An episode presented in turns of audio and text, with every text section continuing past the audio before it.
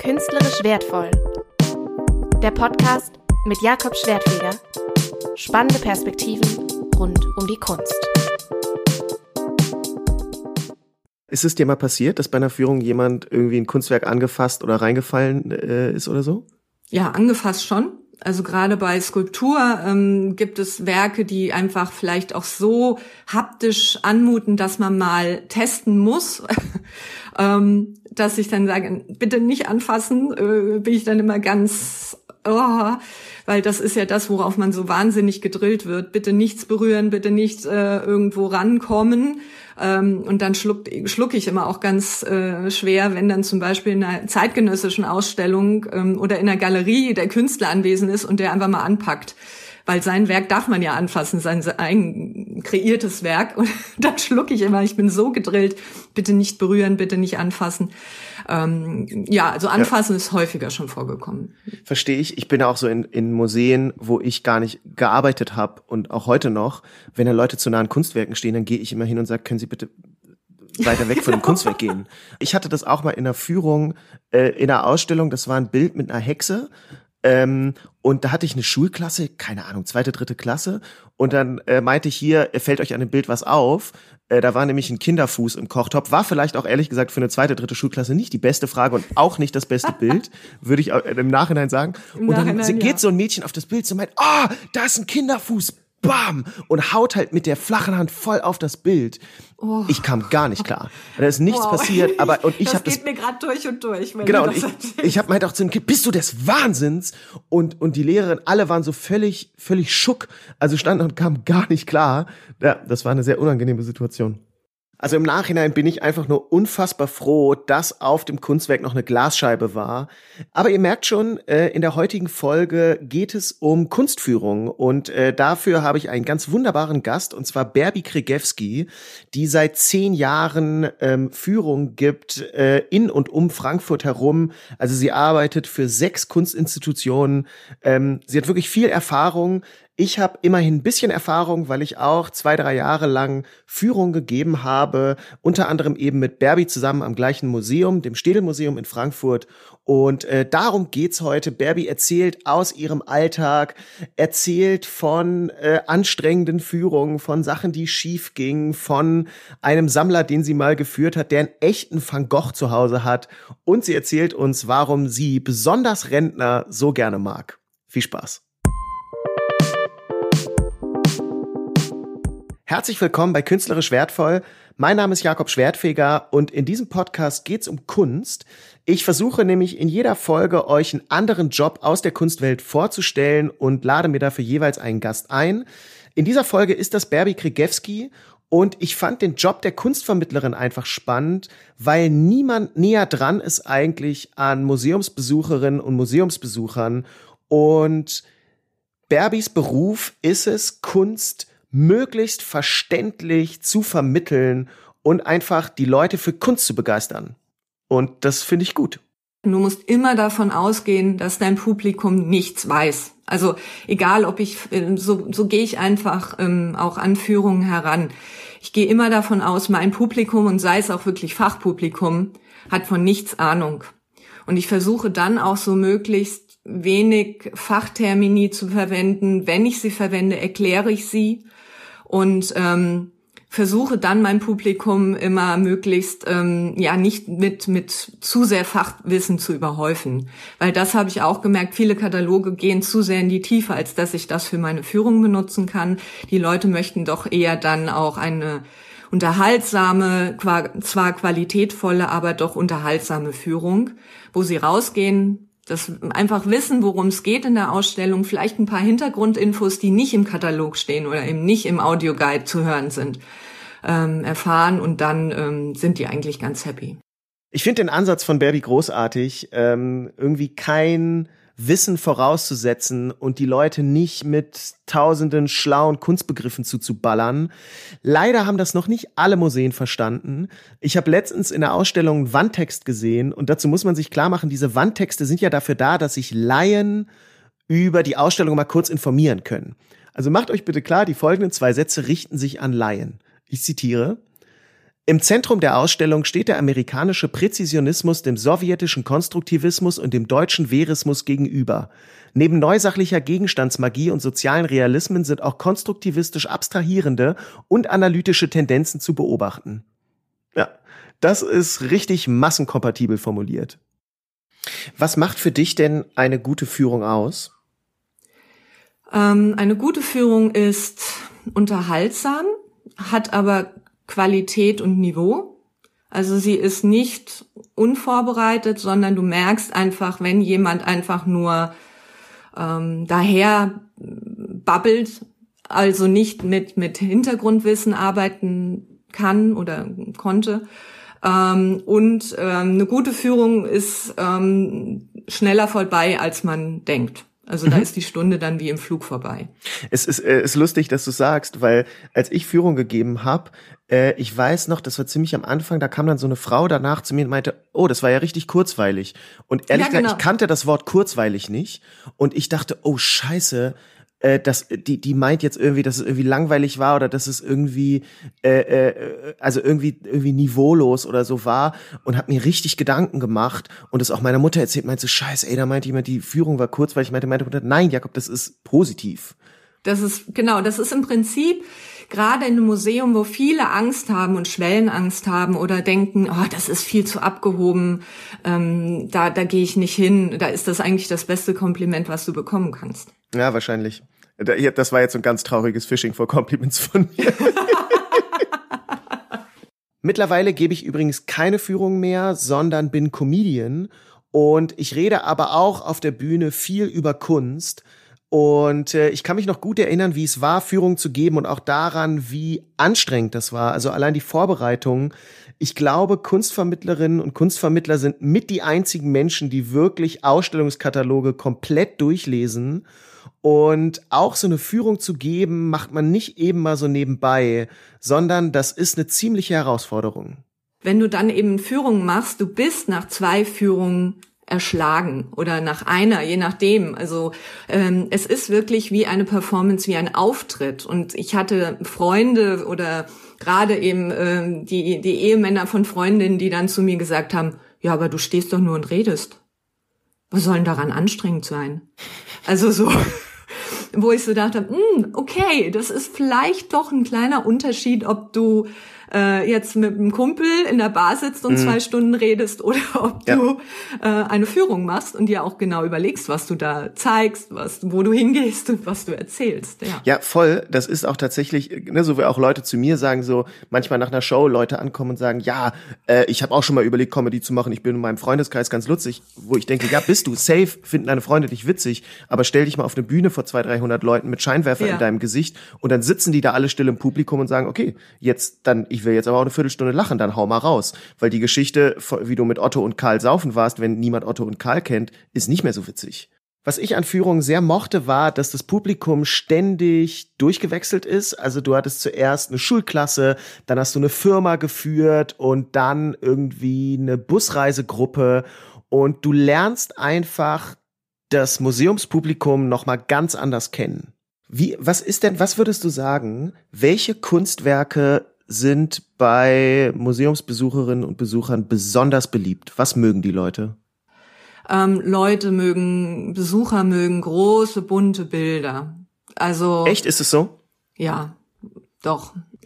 Ich glaube aber auch so viel ähm, große bunte Bilder sind schon auch oder auch große Fotos. Also Größe macht immer viel aus. Ich glaube, Leute haben nicht so viel Lust, außer so Fachpublikum so, so nah ran und so rein und so ganz nah, äh, so, so suchen müssen, sondern sich mhm. eher berieseln lassen. Also ich glaube, das ist auch so ein bisschen, ja, ähm, leider so ein Zeitgeistphänomen, dass die Menschen sich gerne berieseln lassen möchten und das funktioniert eben mit großen, eingängigen Werken besser als mit kleinen detailreichen. Das glaube ich auch. Ich glaube aber, äh, ich weiß ja auch, du tauchst ja auch. Ne? Ja. Ähm, beim Tauchen war immer meine Erfahrung, wenn du dann mit so Tauchlehrern unterwegs bist und dann sieht man so die ganzen Fische und die sind so voll flashy und so mega bunt und voll geil. Und alle Tauchlehrer, ist meine Erfahrung, interessieren sich für diese Nudie Branches, also diese Unterwasserschnecken, die ja, so die mega klein sind, wo, ja. wo die völlig ausrasten. Man nennt sich dein Ernst, das ist so eine kleine Minischnecke, die irgendwie bunt ist. Das ist wirklich so das Allerlangweiligste hier unten. Und wahrscheinlich sind wir ähnlich mit Bildern als Fachmenschen. Was wollen die Leute wissen, wenn die ins Museum kommen? Worauf haben die Bock? Was kostet das Werk? die Leute fragen immer nach Geld und nach Werten. Und ich kann es ja einfach nicht sagen, weil ich in der Kunstgeschichte zu Hause bin und nicht auf dem Kunstmarkt und ähm, vielleicht nur sehr am Rande mitbekomme, was für Auktionswerte wieder irgendwo mhm. generiert werden. Aber ähm, was, was Leute wahnsinnig interessiert, ist Wert, Werte. Stimmt, stimmt. Das wird, wird man dauert. Ich glaube aber, dass Leute das fragen, weil, weil Geld ist etwas, womit du Sachen in Relation setzen kannst.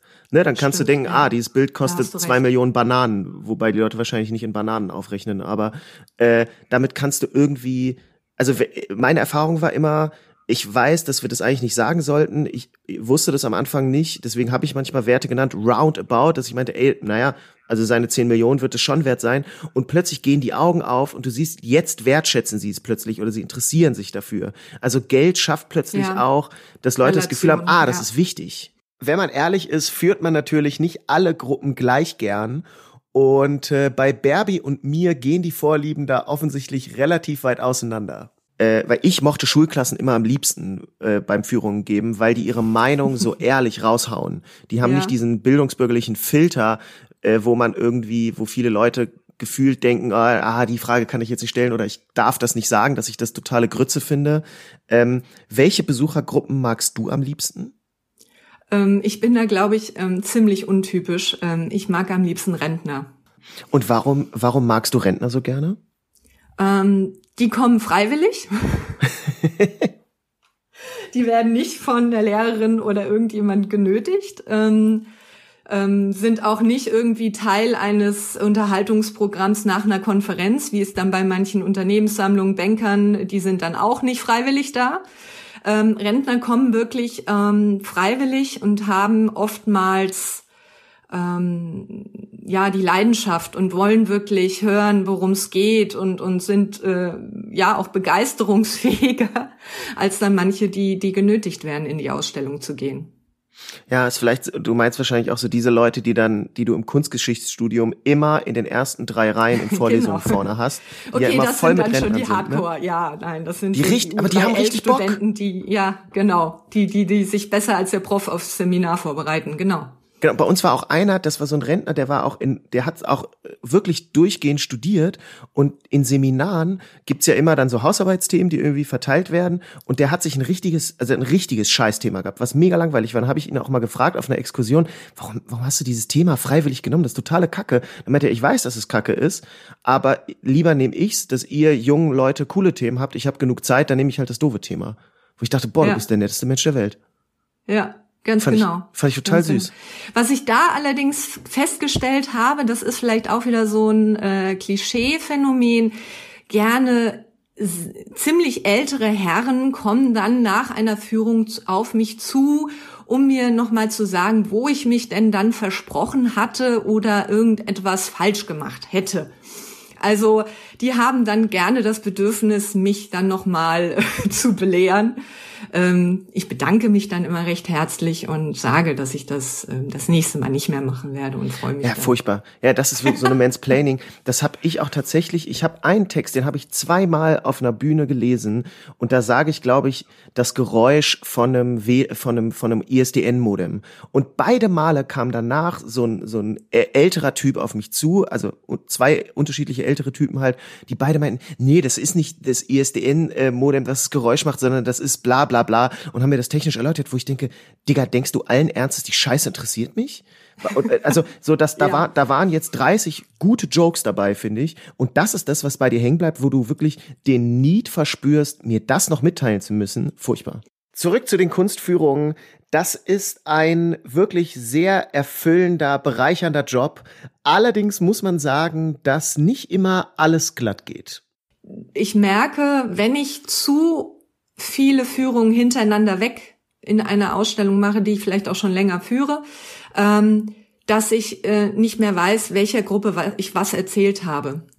Also ein paar Hardfacts musst du ja immer wieder erzählen ähm, und äh, du kannst dann nicht so stark, wenn du merkst, eine Tour funktioniert gut, dann erzählst du die halt immer wieder.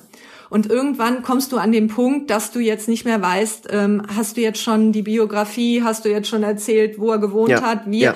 Und ähm, zur Not frage ich dann einfach mal. Also Ja, äh, aber tatsächlich, das äh, ist lustig, dass du das erzählst. Das ging mir auch oft so in Führungen, dass wenn du so vier, fünf hintereinander gibst, dass du denkst, scheiße, habe ich das schon erzählt? Ja, und dann, ist, dann manchmal ja. erzählt man was und denkt, sieht in den Gesichtern, okay, die denken, du bist wahnsinnig, weil du das eben schon vor zehn Minuten erzählt hast. Und ähm, da hast, dann hat man mal die Anekdote oder den Fact, den man normalerweise immer bei dem einen Bild erzählt, hat man aber bei einem anderen einen Raum vorher schon erzählt oder zwei Räume vorher und dann gucken die einen an und du denkst, okay, scheiße, äh, die müssen wirklich denken, ich hab, bin dement oder so, weil, weil ja. ich das ja eins zu eins gerade schon erzählt habe. Ähm, ja, und manchmal sind auch Gruppen so unterschiedlich. Du, du hast äh, eine super geile Anekdote, alle lachen sich immer schief und dann hast du eine Gruppe und kein Mensch lacht und du denkst so, oh mein Gott, was ist halt, was hast du jetzt falsch gemacht? Aber es, die sind, manchmal ist das dann auch so eine Gruppendynamik und wenn dann, ähm, ja, dann ist das dann halt so und dann gehe ich weiter und denk so, ich fand den Witz gut. Ähm, ja. Oder ja, aber. Was meinst du, wie oft mir das auf Comedy-Bühnen äh, gegangen ist ja, und immer noch geht, dass du, dass du den Brüller-Joke und, und die sind einfach still. Ja. Und das ist nicht nur bei einem Joke so, sondern bei zehn. Wow. Und manchmal auch einfach lange. Ah, das und wie ist krass gehst du damit um? Was machst du dann? Äh, äh, ich versuche dann immer, die besser noch zu performen manchmal, also eigentlich schlauer wäre es wahrscheinlich, die Pausen länger zu setzen und sie kommen zu lassen. Das ja, Pausen aushalten ist ein ganz wichtiger Punkt. Also voll, das habe ich auch gelernt, ja. Aber mh, mm, es gibt Auftritte, die brechen ein. Also die sind wirklich, es gab, ja. ich hatte mal einen, ja. da waren 700 Leute und das hat gebrannt, wirklich. Die alle alle Comedians vor mir, das war so eine Mixed Show, kamen von der Bühne und meinten, Alter, du könntest auf die Bühne kacken und die würden lachen. Das ist so eine krasse Stimmung. Viel Spaß, geh da raus, baller sie weg und ich gehe auf die Bühne und plötzlich lacht niemand mehr. Oh, also das nein. ist, weißt du, ist noch noch viel schlimmer, als wenn sie gesagt hätten, ey, die Stimmung ist scheiße, dann gehst du raus, und die Stimmung ist scheiße, ja mein Gott. Aber wenn du der bist, den sie einfach mal gar nicht feiern und es geht eine Viertelstunde, da, da liegst du danach mit offenen Augen die halbe Nacht im Hotelzimmer und fragst dich, wie dir das sein kann. Klar. Was am Führungen geben auch sehr schön ist, dass man durchaus ziemlich skurrile Charaktere kennenlernt. Ähm, vielleicht nur, weil der Name gleich fällt. Ernst Ludwig Kirchner war ein deutscher Künstler Anfang des 20. Jahrhunderts. Ähm, den zählt man zum Expressionismus, weil der sehr bunte, ausdrucksstarke Bilder gemalt hat. Das nur kurz als Info. Ich erinnere mich gerade, ich hatte mal, äh, hab mal eine Führung gemacht. Das war quasi hätte eine Kuratorenführung sein sollen, der konnte aber nicht, und dann bin ich eingesprungen und das war so ein Sammler-Ehepaar, die ganz wichtig waren und exklusiv durch mhm. eine Ausstellung äh, über ähm, Ernst Ludwig Kirchner äh, geführt werden sollten und dann bin ich mit denen da durchgelaufen und äh, plötzlich sagt die Frau so zu ihrem Mann, ach, guck mal hier, dieses Bild äh, von Kirchner, äh, das sieht ja fast genauso aus wie das, was wir überm Sofa haben. Mhm. Und ich denk mir in dem Moment, ey, mal ungefähr im Kopf überschlagen, mindestens fünf Millionen. Mhm. Habt ihr einfach locker flockig überm Sofa hängen. Ja. Und der Typ hat mir auch so, weißt du, wie so ein, wie so ein, äh, keine Ahnung, so ein Mafia-Pate mir die Hand am Ende geschüttelt und in der Hand war einfach ein 100-Euro-Schein. So ganz, ja. ganz normal. Ja. Ähm, solche Leute, das fand ich völlig abgedreht. Äh, laufen dir solche Leute auch häufiger bei Führung über den Weg? Ja, also weil man dann natürlich ähm, vielleicht auch so ein bisschen durch meine Vorausbildung als Bankerin ähm, kann ich eben dann auch mit mit solchen Leuten sehr gut umgehen und ähm, ja, hatte ich ähm, schon öfters ähm, in Museen, aber auch in den Banken, wo dann natürlich auch ähm, vielleicht ein gewisses finanzielles Niveau irgendwann überschritten wird. Ähm, und ich, da habe ich mir dann ganz häufig auch angewöhnt, ähm, auch wieder auf Augenhöhe mit, mit diesen Leuten über Werke und über vielleicht dann auch, ähm, was sie zu Hause in ihrer Sammlung haben, ins Gespräch zu kommen. Man merkt dann, dass sie äh, da vorsichtig sind, aber wenn man dann ihnen irgendwie zu verstehen gibt, dass man das jetzt nicht in der nächsten Führung kundtut und breit tritt, sondern jetzt einfach hier ein Gespräch unter Fachleuten, sage ich mal, die möchten eben dann auch dieses diese Expertise gerne honoriert haben und wenn man dann auf Augenhöhe mit diesen Leuten sich unterhält und dann Fach eigentlich fachsimpelt, dann dann sind die total happy. Aber hast du ein konkretes Beispiel, äh, was, was Leute mal so für Sammlungen hatten, privat einfach?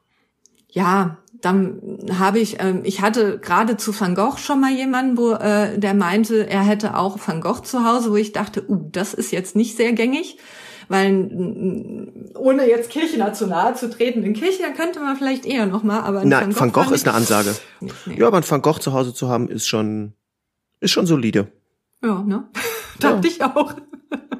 Weil Berbi den gleich erwähnt, kurze Info zu Anselm Kiefer.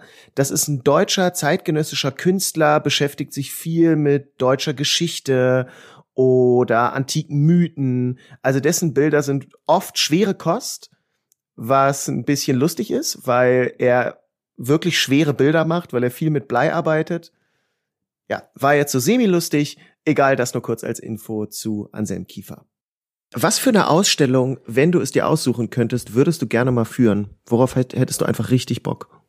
Anselm Kiefer. Ich habe ihn gehasst früher. Ähm, Gute Voraussetzung.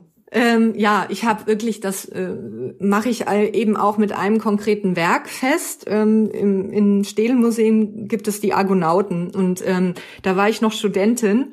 Da wurde das in so einem, das ist ein sehr, sehr großformatiges Werk. Ähm, also bestimmt ähm, drei, vier Meter lang ähm, mit ganz viel Zeug drauf, was alles eben nicht mit Malerei zu tun hat. Da ist eine Schlangenhaut drauf, da ist Sand drauf, da sind Scherben drauf, da ist Dreck, Ruß drauf. Ähm, und dieses Werk, als das neu in der Sammlung war, hat gestunken wie die Pest. Echt? es hing in einem winzig kleinen Raum ich kam da rein mit meiner Gruppe, musste dieses Werk führen, damals noch kein Zugang zum Künstler, kein Zugang zu diesem Werk und dachte so, mein Gott, was ist das für ein Schrott? Und über die Jahre hinweg habe ich mich eben immer mehr mit dem Künstler auseinandergesetzt, äh, mit seiner Geschichte, mit äh, seinen, ja, auch mit seinen Materialien. Und mittlerweile liebe ich dieses Großformat, dass das eben alles ist, nur keine Malerei, ähm, dass da Geschichten erzählt werden, die du so gar nicht siehst auf den ersten Blick. Und ähm, ich habe mich so, ähm, es gibt dann auch dieses Format ähm, Bild des Monats. Ähm, wo du eine Stunde über ein Werk erzählen musst. Und am Ende habe ich dieses Werk in diesem Format gezeigt die Argonauten vom, vom Hassobjekt zum Lieblingsobjekt und habe es wirklich geschafft, eine Stunde über diese Argonauten zu sprechen, ohne dass es dem Publikum langweilig wurde oder mir langweilig wurde. Vom Hassobjekt zum Lieblingswerk, das ist doch genau das, was Kunstvermittlung leisten soll und bringt gut auf den Punkt, worum es mir mit dieser Folge ging. Wir sind am Ende. Zum Abschluss noch ein Hinweis. Ich habe ein neues YouTube-Format. Was macht die Kunst heißt das, wo ich die Meisterwerke der Kunstgeschichte auf lustige Art und Weise erkläre, euch viele Fun Facts gebe, ähm, über ja Aspekte, die ihr sicherlich nicht wusstet, zum Beispiel zur Mona Lisa und äh, würde mich sehr freuen, wenn ihr da mal vorbeischaut. Ansonsten vielen, vielen Dank fürs Zuhören. Wir hören uns wieder in zwei Wochen mit einer neuen Ausgabe von Künstlerisch Wertvoll. Bis dann.